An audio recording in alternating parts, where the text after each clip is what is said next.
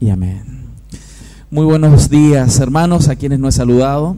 Quiero que me acompañe, por favor, a Génesis capítulo 41. Vamos a leer juntos el capítulo 41 de Génesis. Y es un capítulo largo, vamos a leerlo completo, por la gracia del Señor. Pero es importante contextualizar lo que estamos estudiando.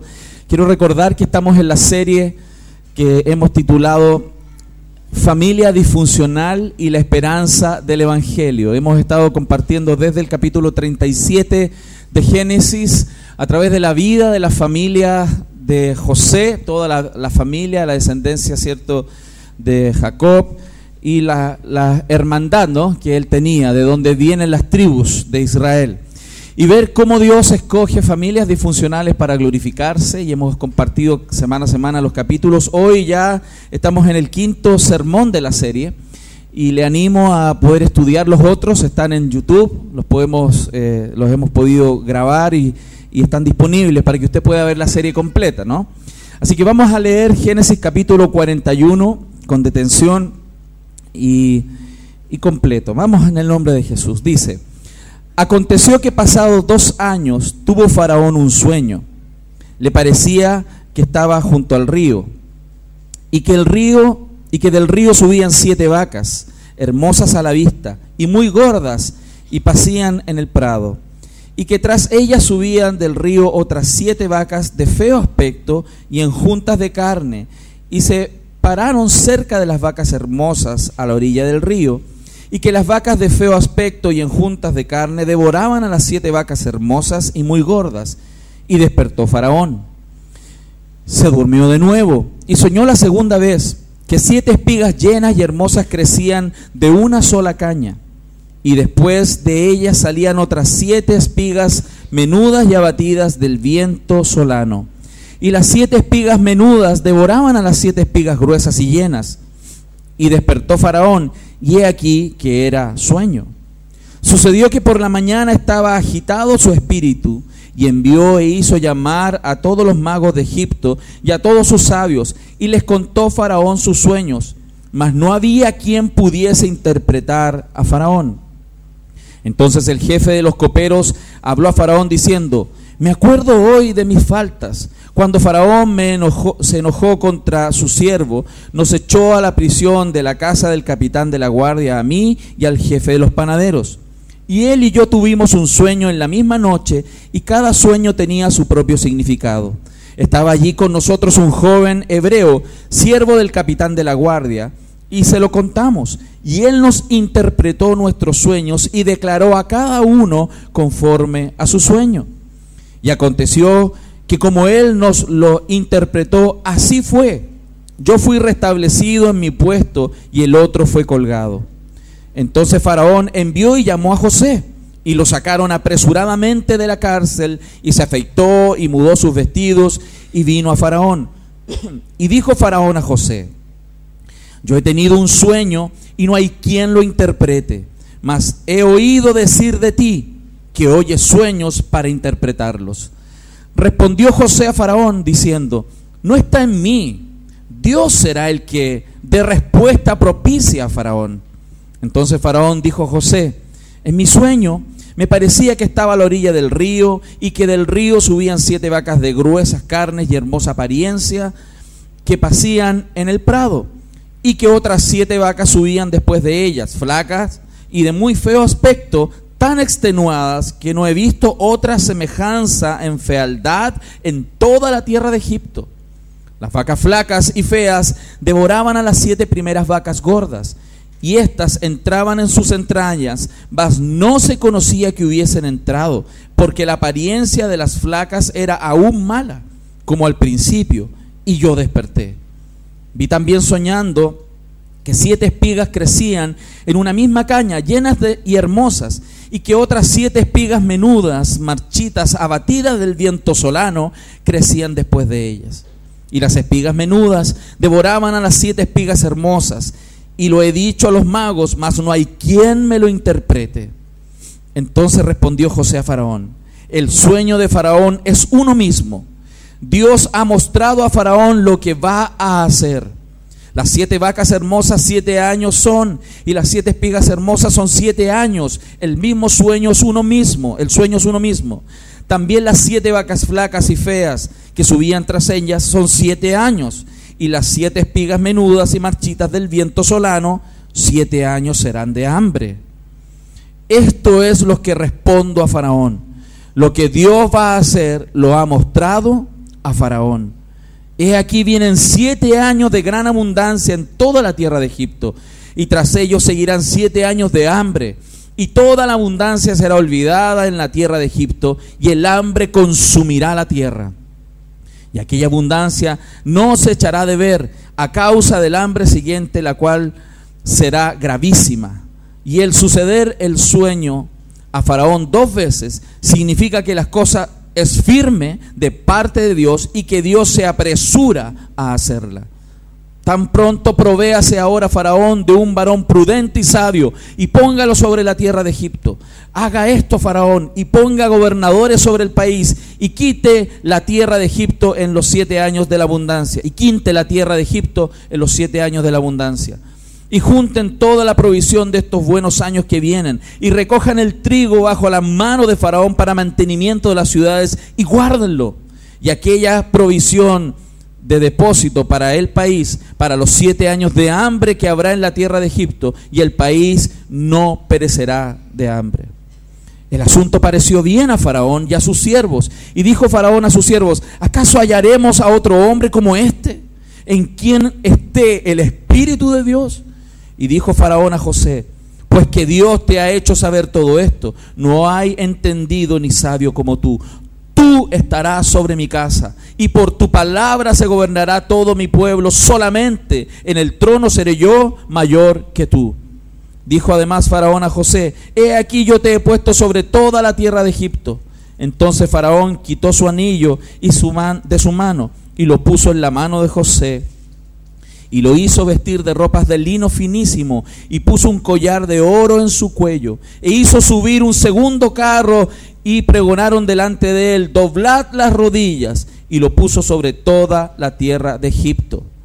Y dijo Faraón a José, yo soy Faraón y, si, y sin ti ninguno alzará su mano ni su pie en toda la tierra de Egipto. Y llamó Faraón el nombre de José eh, Safnat Panea y le dio por mujer a Asenat, hija de Potifera, sacerdote de On, y salió José por toda la tierra de Egipto. Era José de edad de 30 años cuando fue presentado delante del faraón, rey de Egipto, y salió José de delante del faraón y recorrió toda la tierra de Egipto. En aquellos siete años de abundancia, la tierra produjo a montones, y él reunió todo el alimento de los siete años de abundancia que hubo en la tierra de Egipto, y guardó el alimento en las ciudades, poniendo en cada ciudad el alimento del campo de sus alrededores. Recogió José trigo como arena del mar, mucho en extremo, hasta no poderse contar, porque no tenía número. Y nacieron a José dos hijos antes que viniera, viniese el primer año del hambre, los cuales dio a luz a Senat, hija de Potifera, sacerdote de On. Y llamó José el nombre del primogénito, Manasés, porque dijo, Dios me hizo olvidar todo mi trabajo y toda la casa de mi padre. Y llamó el nombre del segundo Efraín, porque dijo, Dios me hizo fructificar en la tierra de mi aflicción. Así se cumplieron los siete años de abundancia que hubo en la tierra de Egipto. Y comenzaron a venir los siete años del hambre, como José había dicho, y hubo hambre en todos los países, mas en toda la tierra de Egipto había pan. Cuando se sintió el hambre en toda la tierra de Egipto, el pueblo clamó a Faraón por pan, y dijo Faraón a todos los egipcios, id a José y haced lo que él os dijere. Y el hambre estaba por toda la extensión del país entonces abrió José con todo granero donde había y vendía a los egipcios, porque así había crecido el hambre en la tierra de Egipto. Y de toda la tierra venían a Egipto para comprar a José, porque por toda la tierra había crecido el hambre. Hermosa palabra del Señor. Amén. ¿Sí?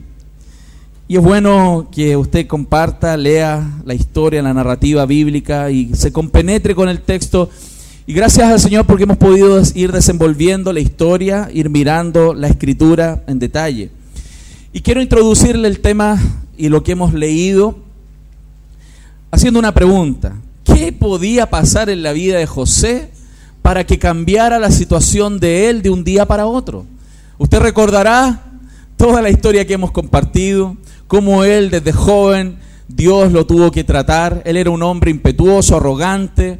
Por esos sueños que tuvo de joven, se echó encima a su familia, sus hermanos llegaron a tal punto de odiarlo que querían matarlo, lo vendieron, se fue de esclavo.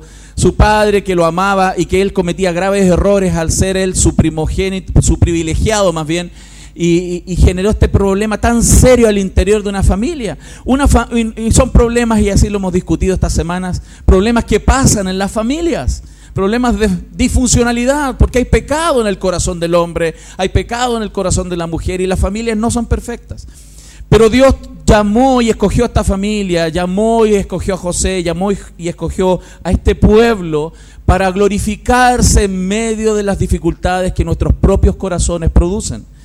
Y es interesante, como veíamos la semana pasada, que el proceso en la vida de José tiene que ser visto a la luz de la redención, a la luz de un, plan que Dios tiene, como Dios lo tiene con nosotros.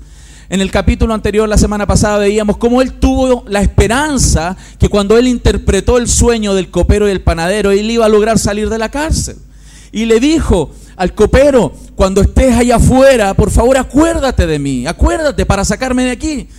Y, yo creo que él cada día en la mañana se despertaba escuchando por la pared si que venía el copero o alguien a sacarlo para devolverle el favor, una mano por otra. Pero Dios no quiso eso. Dios no quería resolver el problema en ese minuto. Es más, hemos leído recién que la narrativa nos cuenta que tenían que pasar dos años más. Dos años más José preso en aquella cárcel.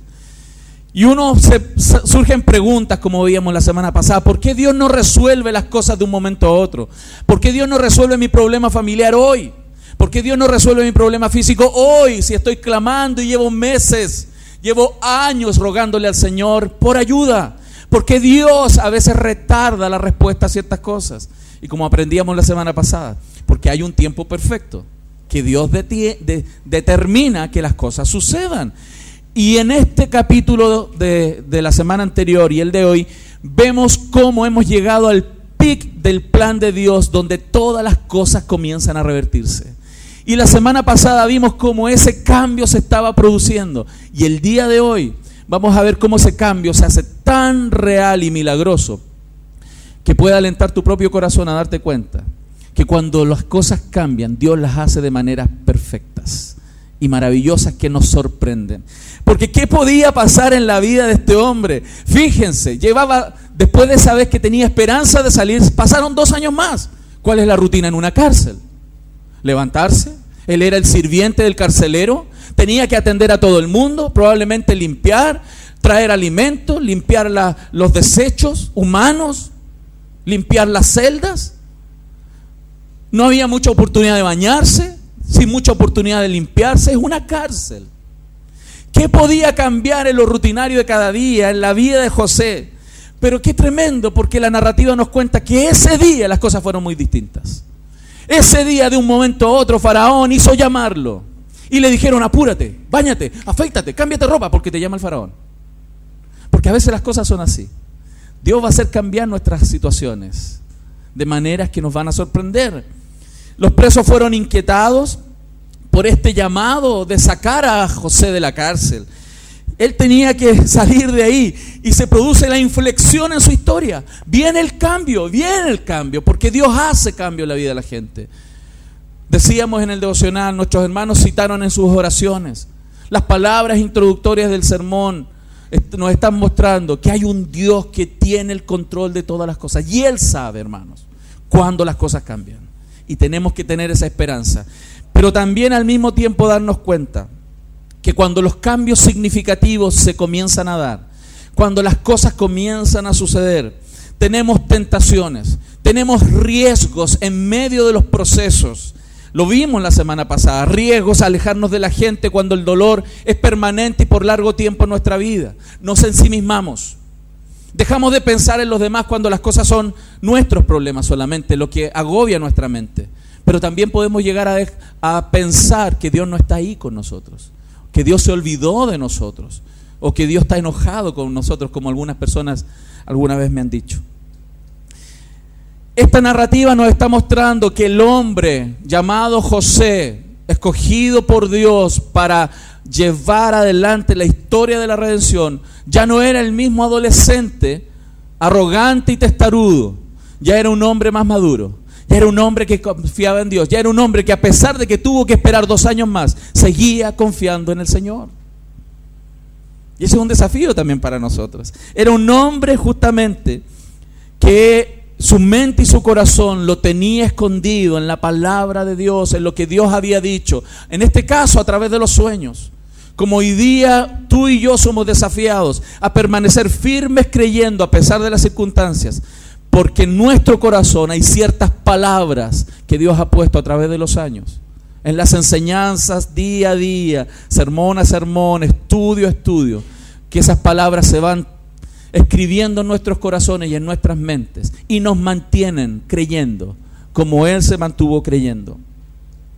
Este hombre ya es más maduro, pero él no tenía idea de lo que iba a pasar. ¿Se imaginan? Un día común y corriente, quizás con la expectativa de que es, quizás hoy es la respuesta. Quizás hoy es la respuesta. Y en ese día, cuando Faraón tuvo estos sueños, que, el texto narra muy bien, ¿cierto? Esto de las vacas gordas y las vacas flacas de las espigas llenas de alimento y las espigas vacías y secas. Ese es doble sueño que tuvo Faraón. Gracias a Dios, eh, José fue utilizado para interpretarlo, para catapultarlo de un hoyo a ser el brazo derecho del Faraón. De la miseria a la abundancia, de ser un desconocido a ser el más famoso. Fíjense el salto que se produjo en la vida de José en un día. Porque Dios es capaz de hacer esas cosas. Porque el que controla los tiempos y las vidas de las personas es Él. Por todo lo que intentemos correr y luchar, el que controla las situaciones siempre es Dios. Amén. Entonces, Faraón se encontró en la misma situación que el copero y el panadero. En la cultura egipcia, la práctica de interpretar sueños era muy común. En todo lo que es paganismo es algo muy común. E, era un buen oficio. Convenía, se ganaba lucas. Se ganaba lucas. Hoy día hay algunos que lo hacen profesionalmente. Salen en la, en la tele, ¿no? Estos videntes, ¿no? Y andan interpretando. Y... Es buen negocio. En ese tiempo era tremendo negocio. Y los reyes se juntaban y tenían en su staff de dirección a astrólogos, magos, gente vidente, brujas, brujos, porque ellos querían anticipar los eventos para poder gobernar de mejor manera. En la cultura egipcia el faraón era un regulador entre los dioses y el pueblo. Por lo tanto, el faraón en ese minuto estaba en entredicho el faraón estaba en una situación compleja. ¿Por qué? Porque se supone que el faraón tenía que saber lo que los dioses quieren. Pero faraón estaba inquieto en su corazón, porque él no sabía qué rayos iba a pasar. Y Dios usó esa circunstancia, Dios puso los sueños, lo dice el texto. ¿Quién puso los sueños en el faraón? Dios. Dios puso los sueños, porque Dios va a usar a cualquiera, hermano, para cumplir los, los propósitos en su pueblo, los propósitos en sus hijos. Génesis 41.8 lo dice que es, su espíritu estaba agitado esa mañana. Hizo llamar a los magos de Egipto, a los sabios, les contó y nadie pudo, hermanos, interpretar ese sueño. en el 48 también justamente es algo similar que le sucedió al copero y al panadero. Y había que interpretar, y, pero miren, qué tremendo, porque ese día cuando Faraón tuvo el problema de interpretar el sueño, el copero se acordó. Se tendría que haber acordado dos años antes, ¿no? Es como cuando nosotros hacemos algo por alguien y, estamos esperando algún tipo de retribución y uno dice, yo hice esto por esta persona y va y me va a ayudar en, mi problema. Y se olvidó. Y se olvidó, pues. Y pasó el tiempo y no se acordó. José estaba así. Yo ayudé a esta persona. Se va a acordar de mí. No lo hizo. Pero qué tremendo, dos años después sí, sí pasó. Si hubiera sido antes, no, José no hubiera llegado quizás, probablemente, a interpretar ese sueño. Tenía que suceder, José tenía que estar dos años más ahí. para poder estar en el lugar correcto cuando se requiriera interpretar el sueño que Dios iba a poner en el corazón de Faraón. Entonces, a modo de introducción les digo esto y vamos a ver en tres puntos del sermón. El primer punto, si usted quiere anotar, ¿cierto? Es la confianza en Dios. Cómo la confianza en Dios muestra el corazón nuestro en transformación. Cuánto confiamos en Dios, nuestra confianza y cómo lo materializamos, cómo lo vivimos, muestra claramente el estado de nuestro corazón en transformación. El segundo punto, la confianza, la confianza, perdón, en Dios va a ser sí o sí, en algún sentido y de alguna manera, testimonio para otras personas cuando nosotros confiamos. Porque nosotros no estamos aislados en el Himalaya. Nosotros estamos inmersos en una congregación, estamos inmersos en una vida familiar, estamos inmersos en una vida social. Y cómo nosotros confiamos en Dios y cuánto confiamos, se va a mostrar en este mundo. Y tercer punto, la confianza en Dios y creer en su palabra, ¿cierto? Esta confianza nos va a dar la perspectiva correcta de cómo mirar nuestra propia vida y nuestro pasado. Muchos de nosotros hemos vivido cosas que a veces no entendemos hoy. ¿Por qué me tocó vivir cierta cosa? ¿Por qué pasé esto? ¿Por qué sucede esto? Pero cuando confiamos en Dios a través de los años, vamos a ir comprendiendo y vamos a tener los lentes correctos para mirar en perspectiva el porqué de todas las cosas. Entonces, ¿cuántos están animados en escuchar la palabra? ¿Ven? ¿Sí? Entonces, vamos con el primer punto. La confianza en Dios muestra el corazón en transformación. Una de las primeras cosas que quiero que usted note en esta narrativa es que cuando José aparece frente a Faraón, el Faraón le saluda y le dice en el verso 15, yo he tenido un sueño y no hay quien lo interprete, mas he oído decir de ti que oyes sueños para interpretarle. O sea, me hablaron de tu currículum. Me trajeron tu currículum vitae y me dijeron que tú eras un buen interpretador de sueños. Fíjense, cuando José escucha eso, él podría haber seguido justamente recibiendo ese tipo de halagos, ¿cierto? Y, y pasar por una persona indispensable para ese gobierno. Haber dicho, sí, efectivamente, yo soy ese. Qué bueno que me conoces, Faraón. Sin mí no vas a lograr salir adelante en tu vida. José no entró en ese juego. José no entró en ese juego. Por el contrario, José inmediatamente corrige la visión de Faraón y le dice, Faraón, no está en mí el interpretar esos sueños. Él inmediatamente dice, Dios será el que dé respuesta propicia a Faraón. Y eso habla de un creyente maduro, que no asume la gloria para sí mismo, sino que inmediatamente lleva la gloria a aquel que la tiene, al Dios creador. No es que yo soy un buen padre, hijo, sino que es Dios que nos va guiando cada día. No es, hijo, que yo soy la mejor madre del mundo, porque no lo soy. Es Dios el que sustenta este hogar. No soy yo el mejor pastor, hermanos, porque claramente no lo soy. Es Dios quien sostiene esta iglesia. No soy yo el mejor jefe, sino que es Dios quien me va ayudando día a día cómo guiar esta empresa. José comprendió muy bien quién es Dios y quién es Él.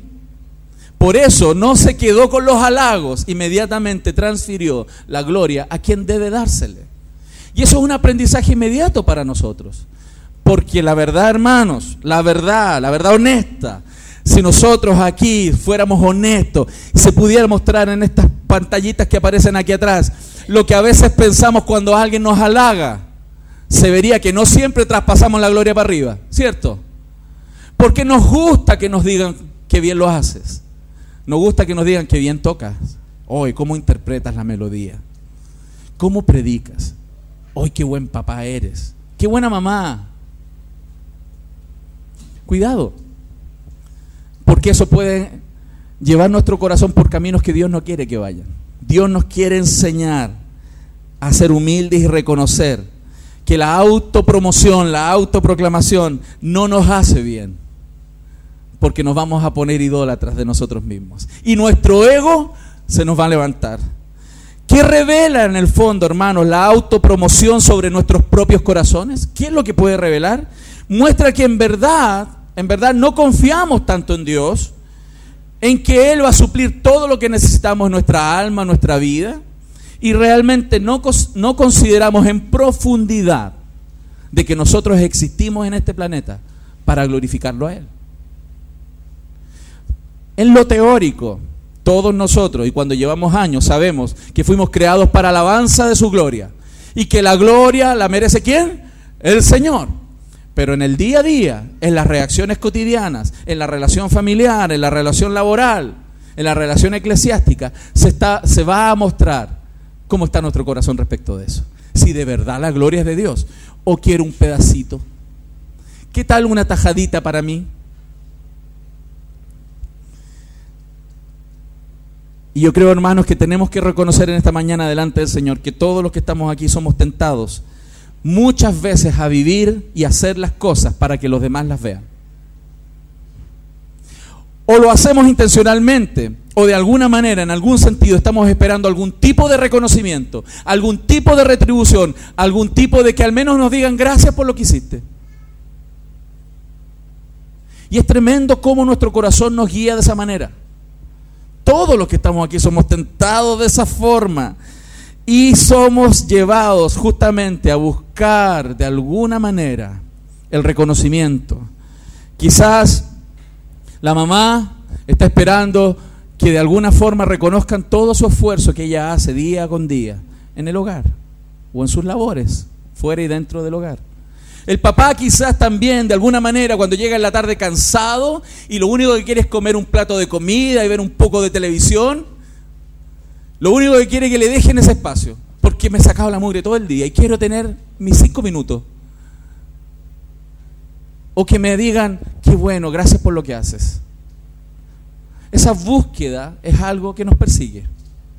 Y José, gracias a Dios, gracias a Dios, en ese instante de su vida había logrado madurar que todo lo que él es y hace es para la gloria del Señor.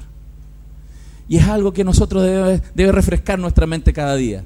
Si hoy día yo me he levantado y voy a ir a trabajar y voy a hacer lo que voy a hacer, es solamente porque el Señor me está capacitando para poder desempeñar las labores que voy a hacer hoy día. Si voy a cocinar rico, es porque el Dios me ha dado esa habilidad, porque hay algunas que no lo hacen. Gracias a Dios en esta iglesia las hermanas cocinan muy bien, ¿no? Amén. Amén. Entonces,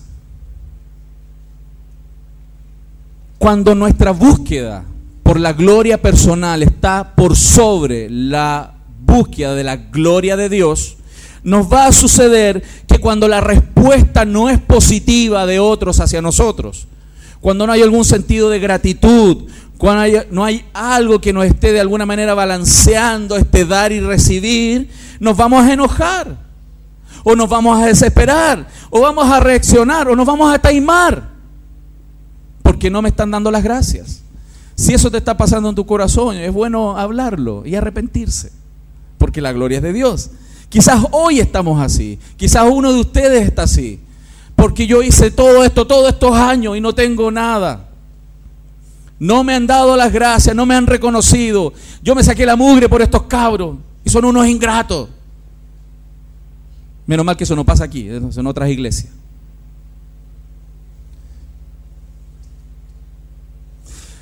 ¿Sabes qué puede estar pasando? Hermano, hermana, amigo, visita. Es que tal vez la razón es que siempre estás necesitando ser el centro de atención. y la centralidad del corazón de un creyente debe ser Dios. Ahí debe estar el centro de atención. Y en esta historia que estamos viendo, que estamos compartiendo, este faraón quería respuestas, quería que este sueño le fuera interpretado. Y el sueño, ¿qué es lo que era? Una vista previa, una vista previa del futuro, de lo que iba a pasar y lo que Dios iba a hacer. Hermanos, pero pónganse en el lugar de José. Dar respuesta al faraón del imperio, él saliendo de una cárcel donde en la mañana estaba hediondo, barbón y cochino. Después lo afeitaron, lo limpiaron, lo lavaron y estaba frente al emperador que podía cortarle la cabeza en ese minuto. Y él tenía que dar una respuesta al sueño del tipo. requiere osadía, ¿no? No requiere dependencia de Dios. No requiere realmente estar conectado con Dios, dar respuesta cuando alguien nos da pregunta respecto de nuestra propia fe. No requiere estar muy convencido, no requiere saber la voluntad de Dios para dar respuesta a cualquier pregunta de esa. Muchos creyentes no saben ni siquiera lo que Dios quiere para ellos, menos darle respuesta a alguien no creyente que requiere respuestas. Ese día José lo sabía muy bien. Gracias a Dios Dios lo iluminó, porque él tenía claramente en ese contexto una comunión con Dios permanente. Porque nadie puede dar respuestas de esa manera si no está permanentemente a los pies de Dios buscando respuestas. ¿Lo estamos viendo? Necesitamos eso nosotros. Yo lo necesito. ¿Usted lo necesita? Todos lo necesitamos. Me parece, eso parece un chiste, ¿no? Pero es verdad. Todos lo necesitamos, hermanos. Y qué tremendo, porque fue Dios quien envió esos sueños al faraón. Fue Dios intencionalmente, porque Dios había determinado que aquel día las cosas cambiaran.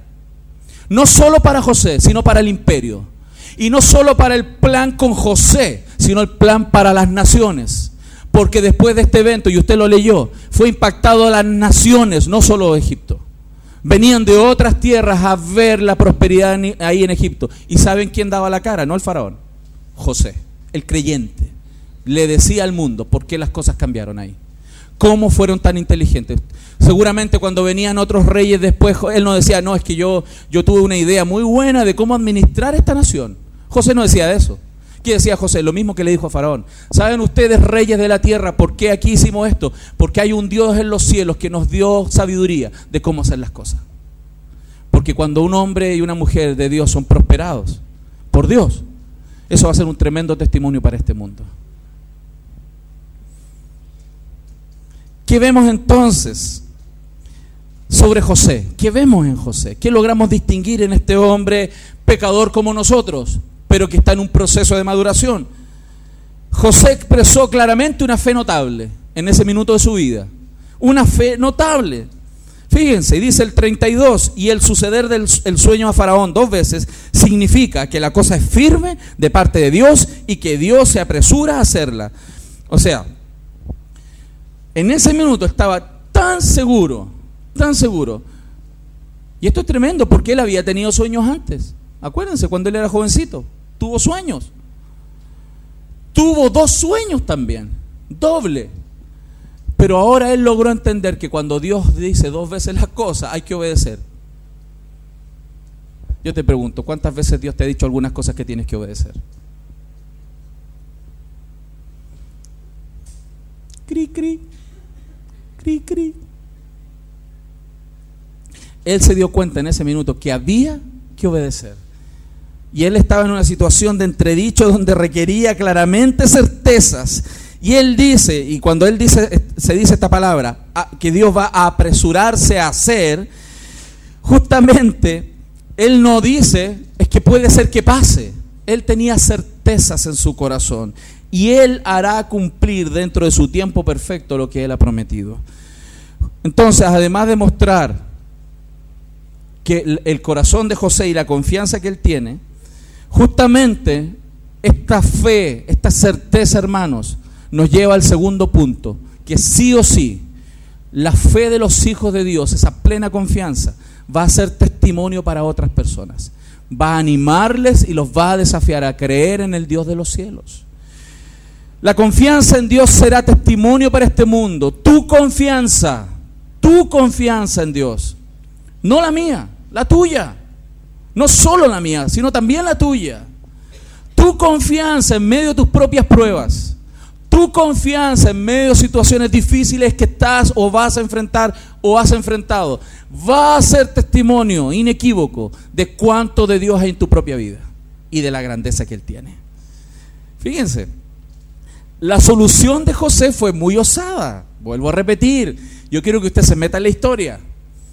Él era un preso y viene y le dice al faraón lo que dice el sueño y más encima lo que tiene que hacer. ¿Se da cuenta?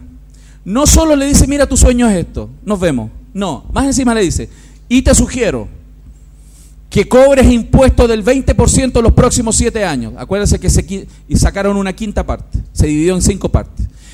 Vas a tener que hacer impuestos de 20% de toda la producción porque van a haber siete años de sobreabundancia. Entonces sube los impuestos. ¿Se dan cuenta? ¿Cómo gritan los chilenos cuando suben un punto en el IVA? ¿Sí o no? ¿Cómo gritamos? Ah, no, estos ladrones que... ¿Eh? ¿Han escuchado esas cosas? que se quieren enriquecer y nosotros que nos sacamos la mugre por un 1% en el IVA, estamos gritando. Esto fue un 20 de una, de una, de un 20% de una vez, por siete años. No era popular una decisión de ese tipo. ¿Se imaginan el faraón? Mira, mi hijo, eh, ya, está buena tu idea, pero 20%. Se me va a levantar toda esta ciudad. ¿Se dan cuenta? 20% de impuestos. Muy osado para la época. Pese a la abundancia, hermano, si hasta cuando tienes mucho o poco, el que te saquen un 20%, te duele todo. 20% de impuestos.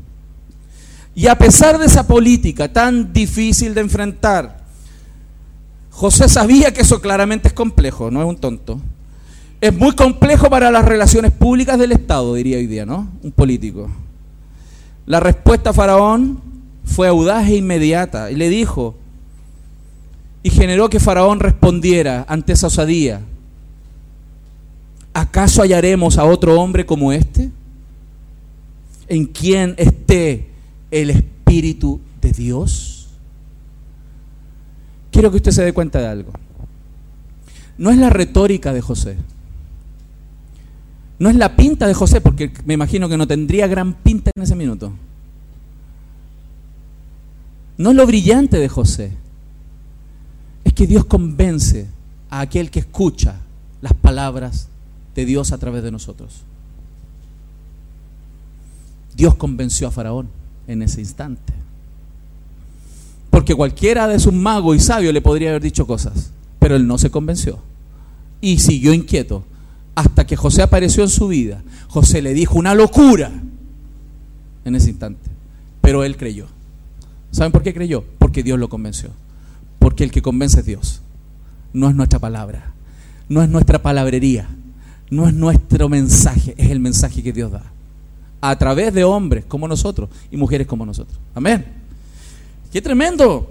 ¿Por qué no te sorprende la osadía de José? ¿No te admira la osadía de José? A mí me sorprende, hermano. Me sorprende. Yo ni loco digo algo así. ¿Se te, ¿Te imaginas? Hubiera una crisis en este país, te llama el presidente de este país y te dice, me dijeron que tú tenías soluciones para estos problemas. Y tú vienes y le dices, no te preocupes, sube 20% los impuestos y se va a arreglar todo. El siguiente, por favor.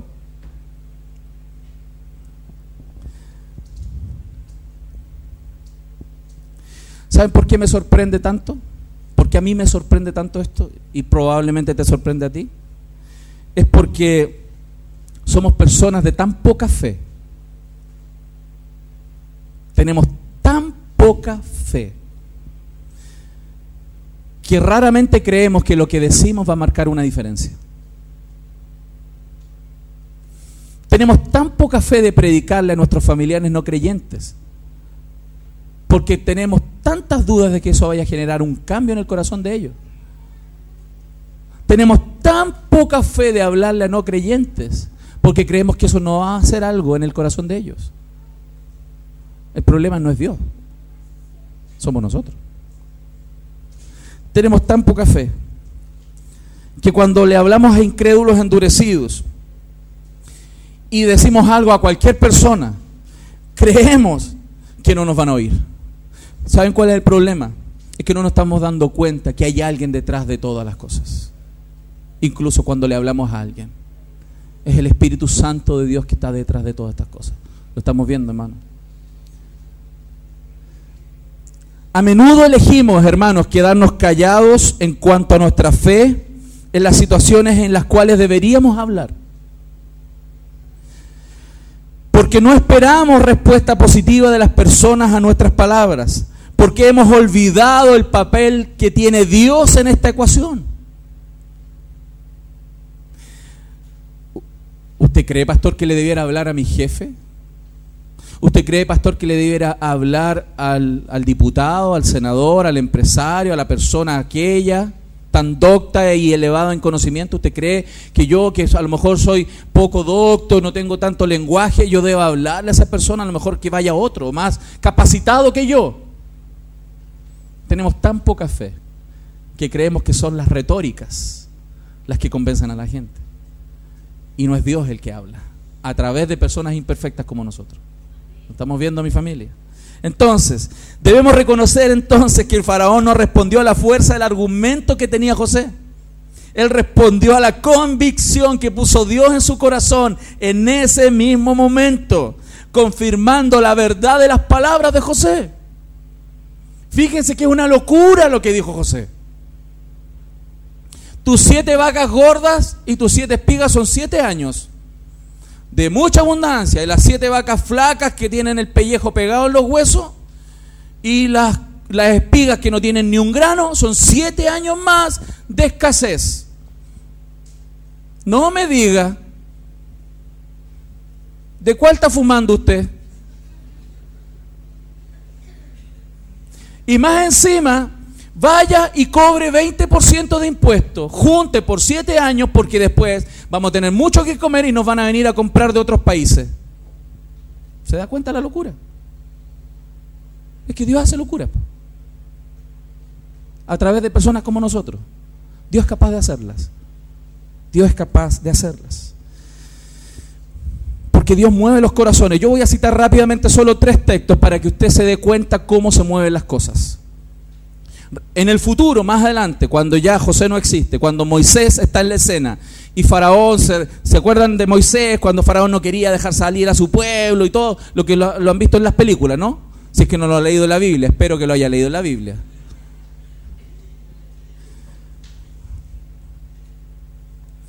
Voy a leer tres textos para que usted se dé cuenta cómo Dios se mueve en el corazón de las personas. Verso 32 del capítulo 8. Mas Faraón endureció aún esta vez su corazón y no dejó ir al pueblo. ¿Quién endureció el corazón? Faraón. Faraón dice aquí. Verso 7, capítulo 9. Entonces Faraón envió y aquí que el ganado de los hijos de Israel no había muerto uno, mas el corazón de Faraón se endureció.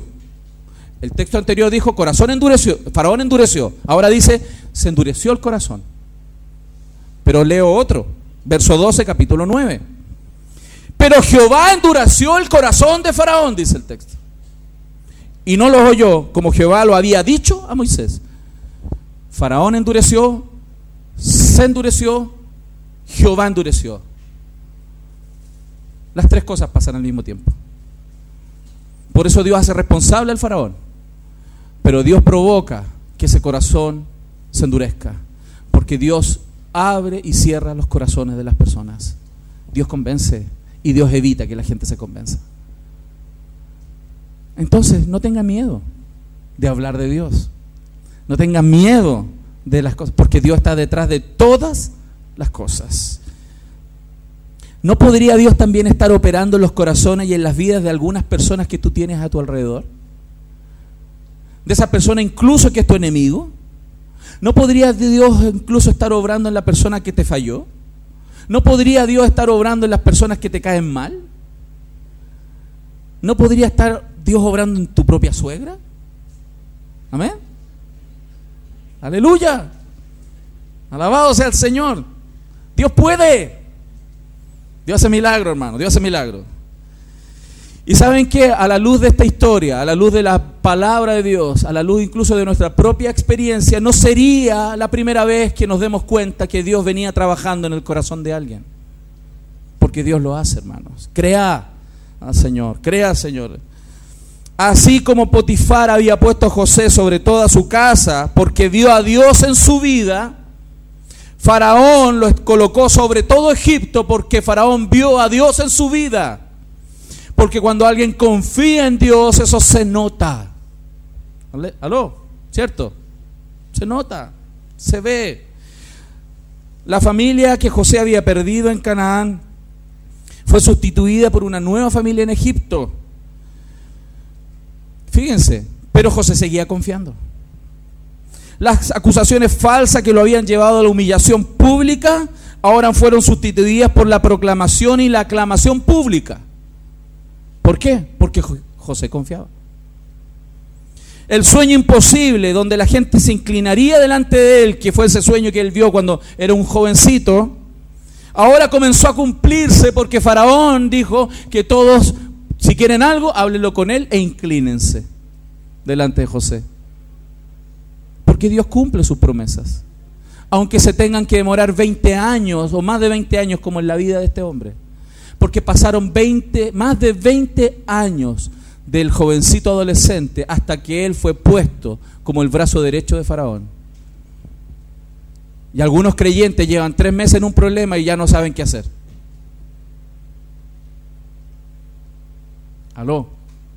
Menos mal que eso pasa en otras iglesias. Gloria a Dios. Sin duda José había esperado mucho tiempo para que sus sueños comenzaran a suceder. Pero al final, ¿sabe lo que yo quiero que usted albergue y se lleve aquí en su corazón? Que cuando Dios dice que algo va a pasar, va a pasar. ¿No es, ¿No es bueno eso para nosotros? ¿No es seguro eso para nosotros? ¿Cuánta gente te ha hecho promesas y no las cumple? ¿Te sobran manos? ¿Te sobran, te faltan dedos? Perdón. ¿Sí? Dios cumple todas y cada una de sus promesas. Por eso, por eso el consejo de la palabra de Dios es que confíes en Él más que en las personas. ¿Cuál es el típico error nuestro? Hacer todo lo contrario.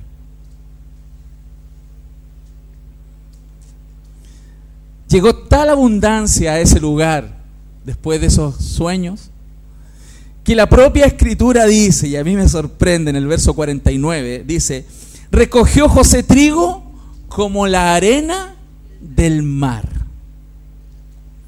¿Qué hacemos con este grano? Construyan silos, busquen bolsas. ¿Qué hacemos tanto?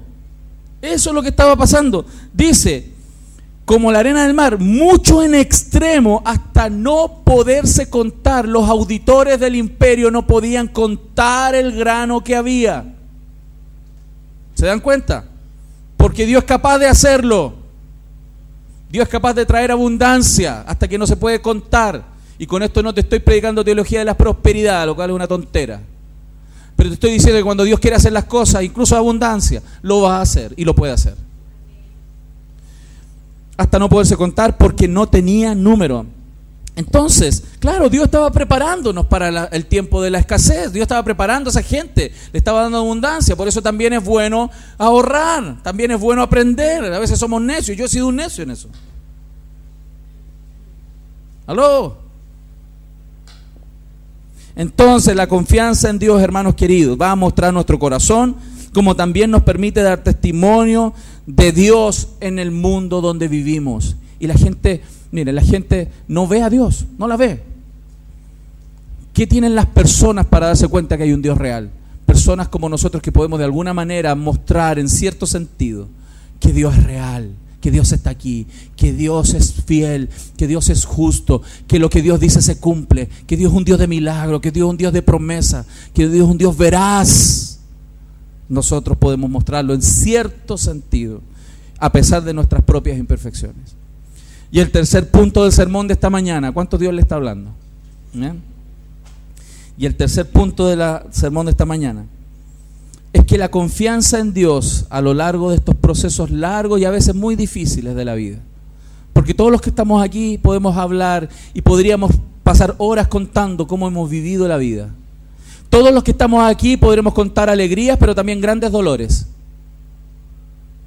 Pero a pesar de todo eso, Dios en algún minuto nos va a hacer entender el porqué de todas estas cosas.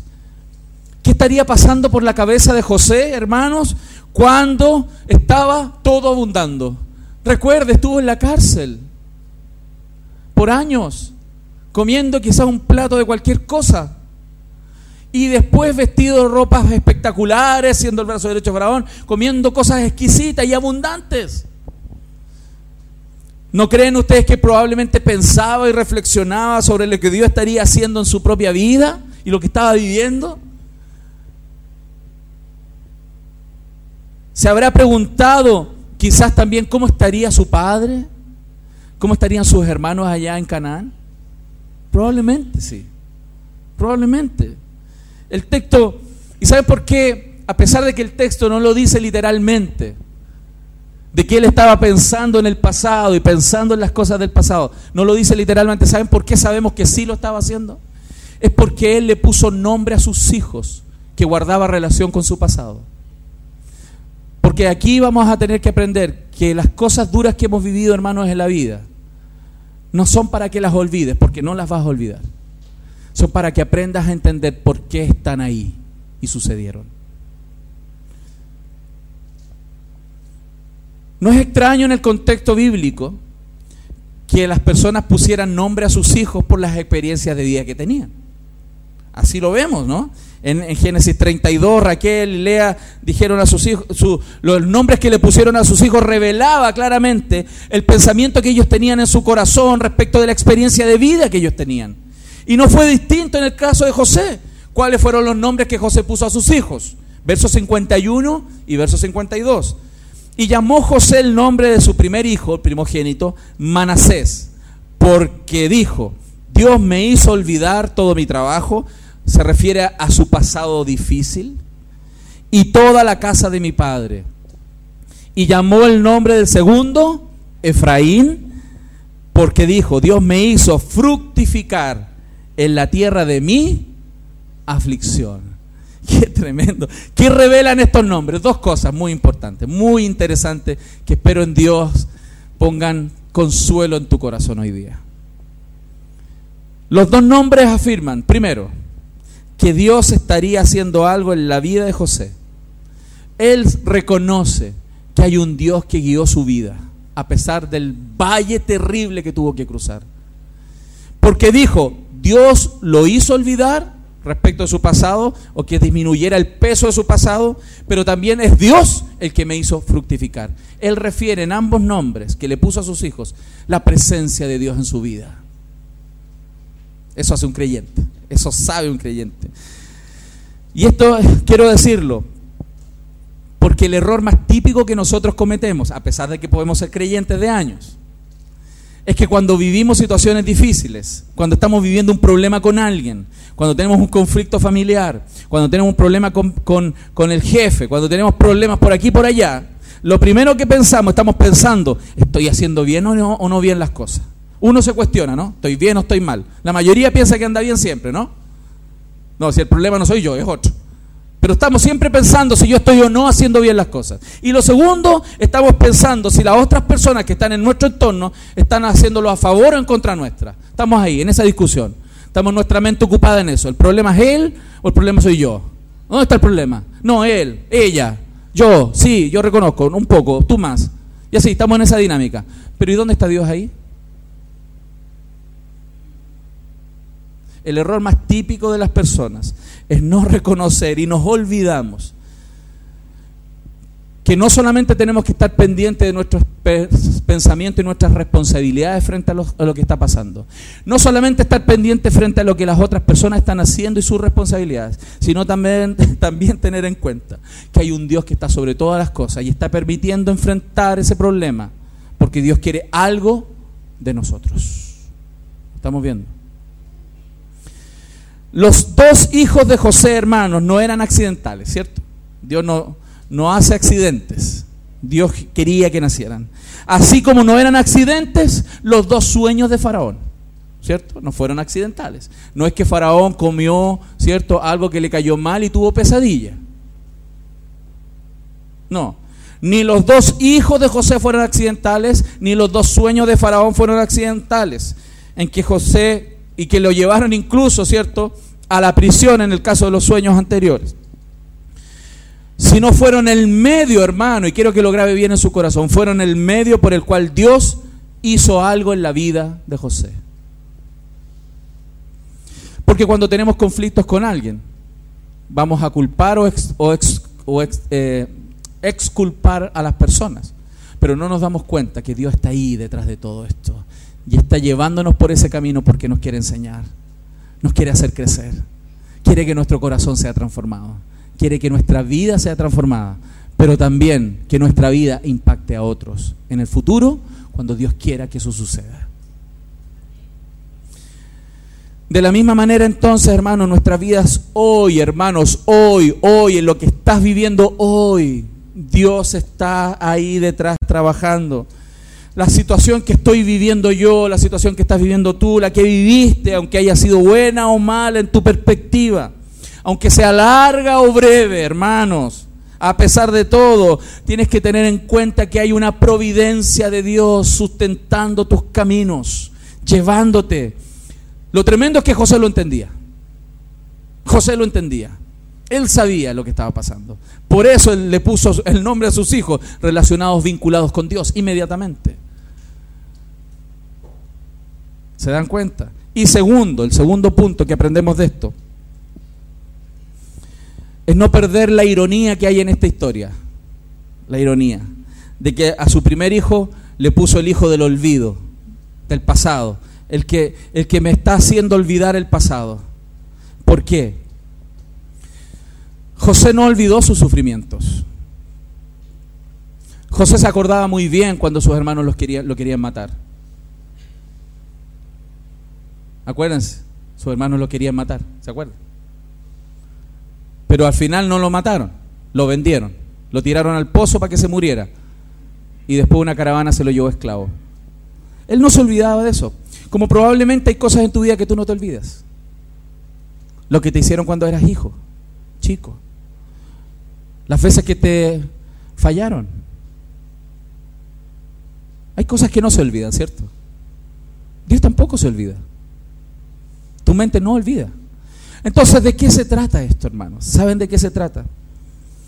Es que cuando nosotros estamos luchando con la realidad de las cosas que hemos vivido, las cosas que nos han dolido, los acontecimientos que a veces marcaron nuestras vidas, cambiaron el, destino y la ruta de nuestras vidas, porque hay cosas que pasan en la vida de las personas que realmente cambian la vida, la cambian y para siempre.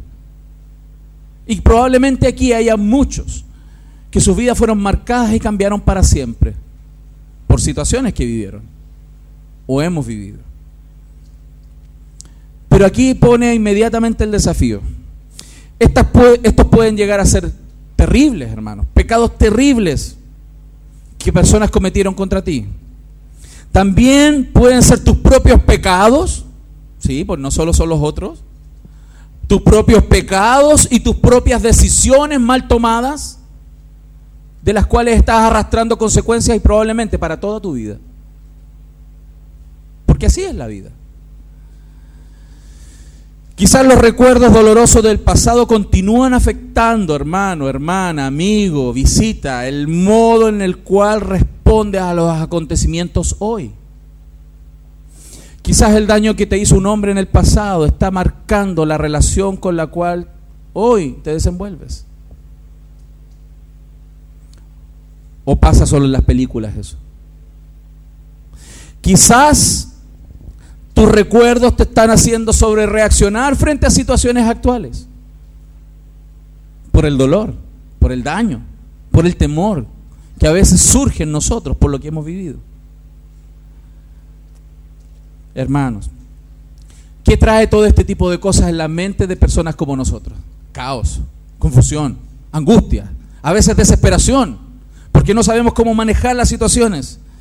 ¿Y qué es lo que pasa? A veces tenemos amigos bien intencionados, yo quiero así decirlo antes de decirlo, gente bien intencionada, que nos viene y nos dice, mira, simplemente tienes que dar vuelta a la página, tienes que olvidar, da vuelta a la página, mira para adelante.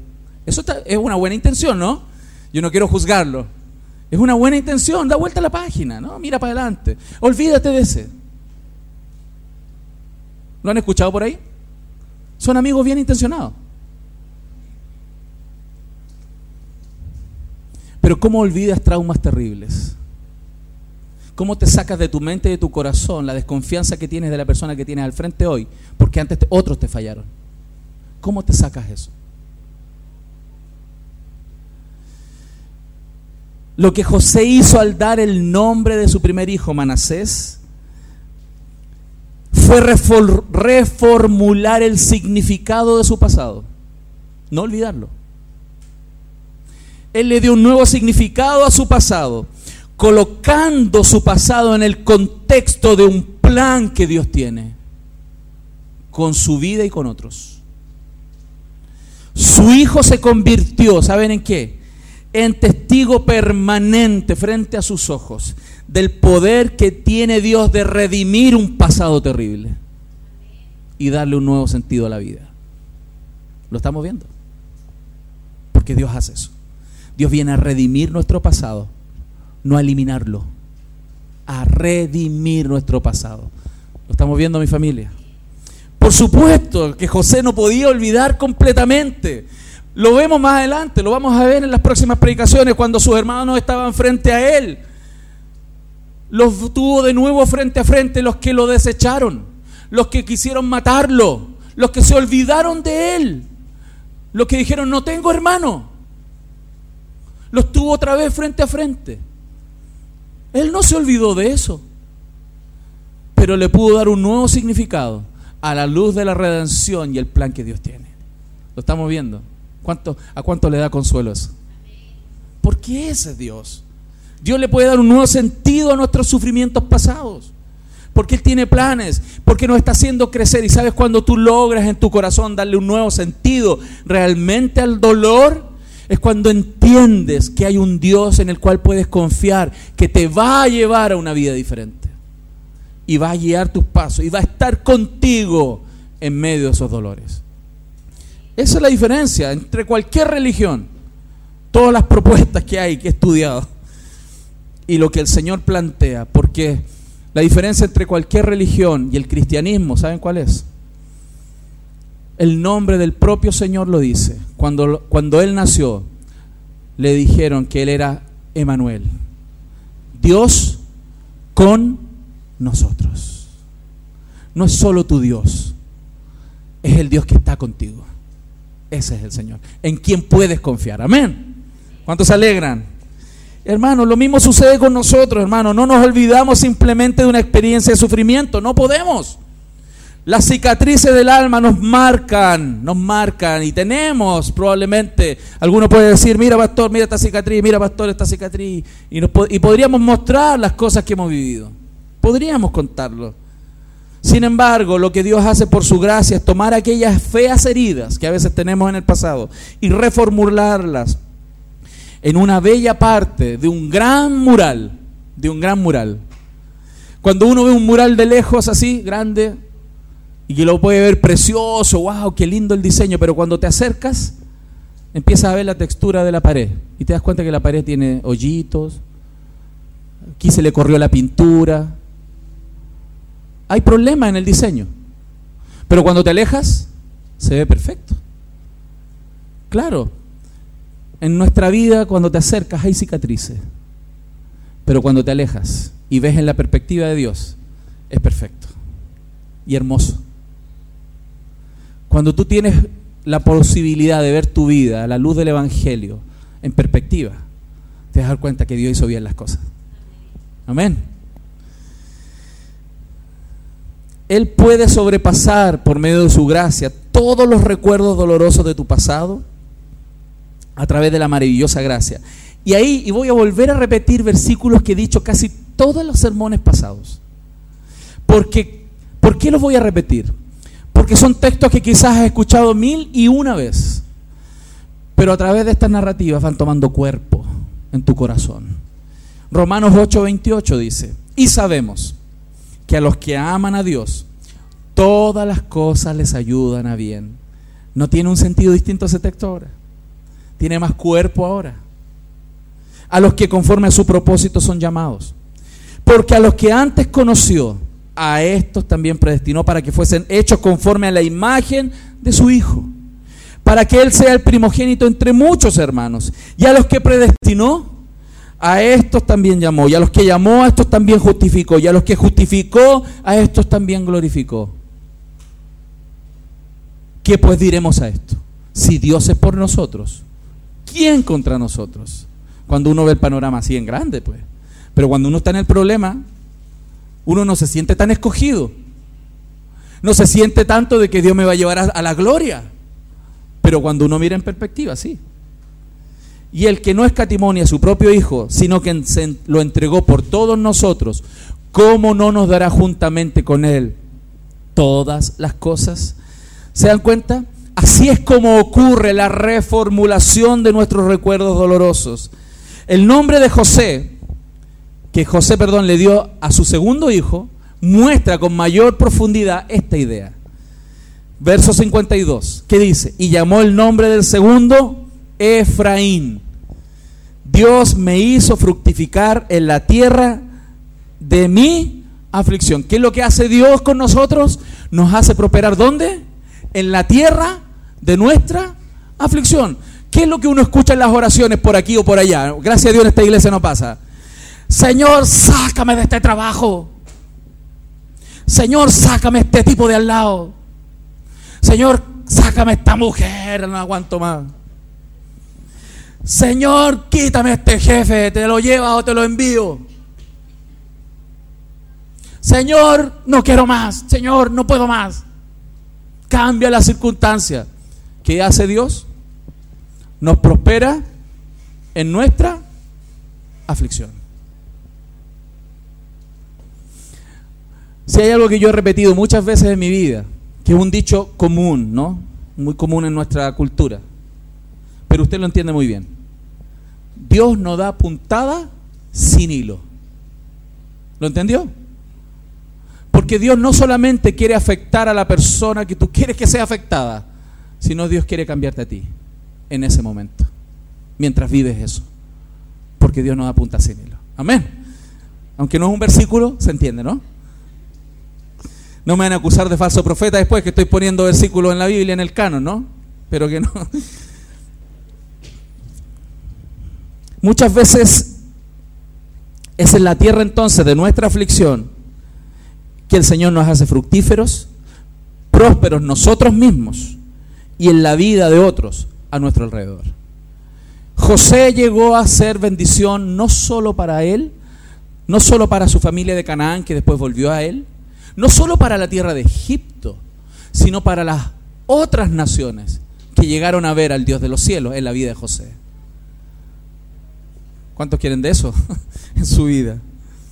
Romanos 5 dice 3 al 5, y no solo esto, sino que también nos gloriamos en las tribulaciones, sabiendo que la tribulación produce paciencia, y la paciencia prueba, y la prueba esperanza, y la esperanza no avergüenza, porque el amor de Dios ha sido derramado en nuestros corazones por el Espíritu Santo. Muchas veces, hermanos, cuando estamos en el sufrimiento, lo que va a hacer Dios es traernos al recuerdo, a nuestra mente, a Cristo al que sufrió más que todos nosotros juntos. Porque este sermón no podría estar correcto si solamente decimos, bravo José, te pasaste, quiero ser como tú. José siguió siendo un hombre imperfecto. El único perfecto que caminó sobre esta tierra fue Jesús el Señor, que nos permitió ver hoy día al Señor en nuestros corazones. José sufrió mucho y llegó a ser impacto mas Cristo sufrió todo. Y por medio de su sufrimiento llegó a haber mucha gente salva. José dijo, él llegó a entender, todo mi sufrimiento sirvió para que mucha gente pudiera no morir de hambre y, ser, y salir adelante en sus vidas. Lo dijo después José, capítulo 50. Pero Cristo, al morir como Él murió, siendo quien era, la cosecha que él tuvo es muchísimo más grande. ¿Saben cuáles granitos de su cosecha podemos ver hoy día? Nosotros. Nosotros somos cosecha de aquel que sufrió tal contradicción de pecadores sobre sí mismo. Nosotros estamos aquí gracias a Cristo. Las, cicatrices de Cristo, ¿no les parece tan extraño? Pero aquí lo va a entender mucho mejor. ¿Por qué cuando Cristo resucitó, el Padre simplemente no le borró las cicatrices de sus manos y los hoyitos en la mano? ¿Por qué no se las borró? ¿Saben por qué no le borró las cicatrices de sus manos? Porque Dios no quiere que se borren las cicatrices. Porque Dios quiere que recordemos que el dolor y el sufrimiento tiene fruto. En nuestra vida, las cosas que hemos vivido va a traer fruto y no te vas a olvidar. Por eso el Señor no borró la cicatriz. Podría haberlo hecho, un cuerpo nuevo, perfecto. ¿Para qué dejarle huella? Porque no siempre Dios quiere que se borren. Las cicatrices de Cristo hablan del sacrificio de dolor. Por eso esas cicatrices se vuelven bellas. Por el fruto que producen para los propósitos redentivos de Dios. Va a llegar el día donde tus cicatrices vas a verlas bien, las vas a ver bonitas, porque te vas a acordar, ese fue el día que sufrí, pero he visto a través de los años cómo el Señor me sacó de ahí. Te vas a acordar y le vas a dar gracias a Dios por haber vivido lo que has vivido. Dios hizo que la terrible aflicción de Cristo produjera maravillosos frutos y que aquellas cicatrices sigan hablando permanentemente de la gloriosa gracia de Dios. Lo que Él sufrió sobre sí entra en nuestras vidas hoy, en nuestros corazones, para darnos el correcto sentido de los padecimientos y para hacernos prosperar también, hermanos, en la tierra de la aflicción. Nosotros aquí no queremos sufrir, ¿no? Está claro, ¿no? No es que seamos masoquistas, ¿no? De repente la gente piensa que los evangélicos son masoquistas. No, no, yo creo que el que le guste sufrir tiene un problema psicológico. No es que nos guste sufrir, pero usted lo va a entender muy bien. Cuando usted va al trabajo, aunque en una menor escala, ¿no? De, sufrimiento, y en el trabajo le cuesta ganarse el dinero, se saca la mugre, no, a lo mejor no lo tratan bien, a lo mejor le cuesta ganarse las luquitas todos los meses. Pero cuando llega a fin de mes y le pagan, y usted ve a su familia mantenida, bien sostenida, con comida, con lo que necesitan, se puede dar quizás un gustito por aquí por allá. Usted dice, todo ese sufrimiento, todas esas veces que mi jefe me retó en el mes, la presión que soporté, valió la pena. Porque ahí uno entiende que sufrir un mes y, ver el gozo en su familia, eso tiene sentido. Porque no, el dolor no siempre es sin sentido. Es más, yo creo, por la palabra de Dios, que siempre tiene propósito. Dios nos ayude hoy día a entenderlo así y a verlo. Y a mirar como eso, como lo hablábamos en el grupo de conexión el viernes. Y nos emocionábamos todos juntos el viernes. De que el Dios de toda consolación, como dice segunda de Corintios 1, nos consuela a nosotros, para que también nosotros podamos consolar a otros que viven las mismas cosas que nosotros a lo largo de los años en nuestra vida y tenemos oportunidad de ayudarlos. Él nos va a capacitar en nuestros dolores, Él va a usar todas esas cosas como pruebas y desafíos para pasar y también los va a, a utilizar para desarrollar, hermanos, una conciencia clara que tiene que estar en los hijos de Dios, que nuestra patria no está aquí. Nuestra patria está en los cielos. Tiene que haber un balance entre aprender a vivir bien aquí y tener también el corazón en la patria de los cielos. Pero jamás entonces olvidemos que la tierra prometida nuestra está en Él, en Él. No es nuestra casa, no es Varadero, no es Cancún. El cielo está en su presencia en su presencia y plenitud de gozo para siempre. Y que, hermano, Dios sea glorificado en nuestras vidas. Amén. Vamos a orar.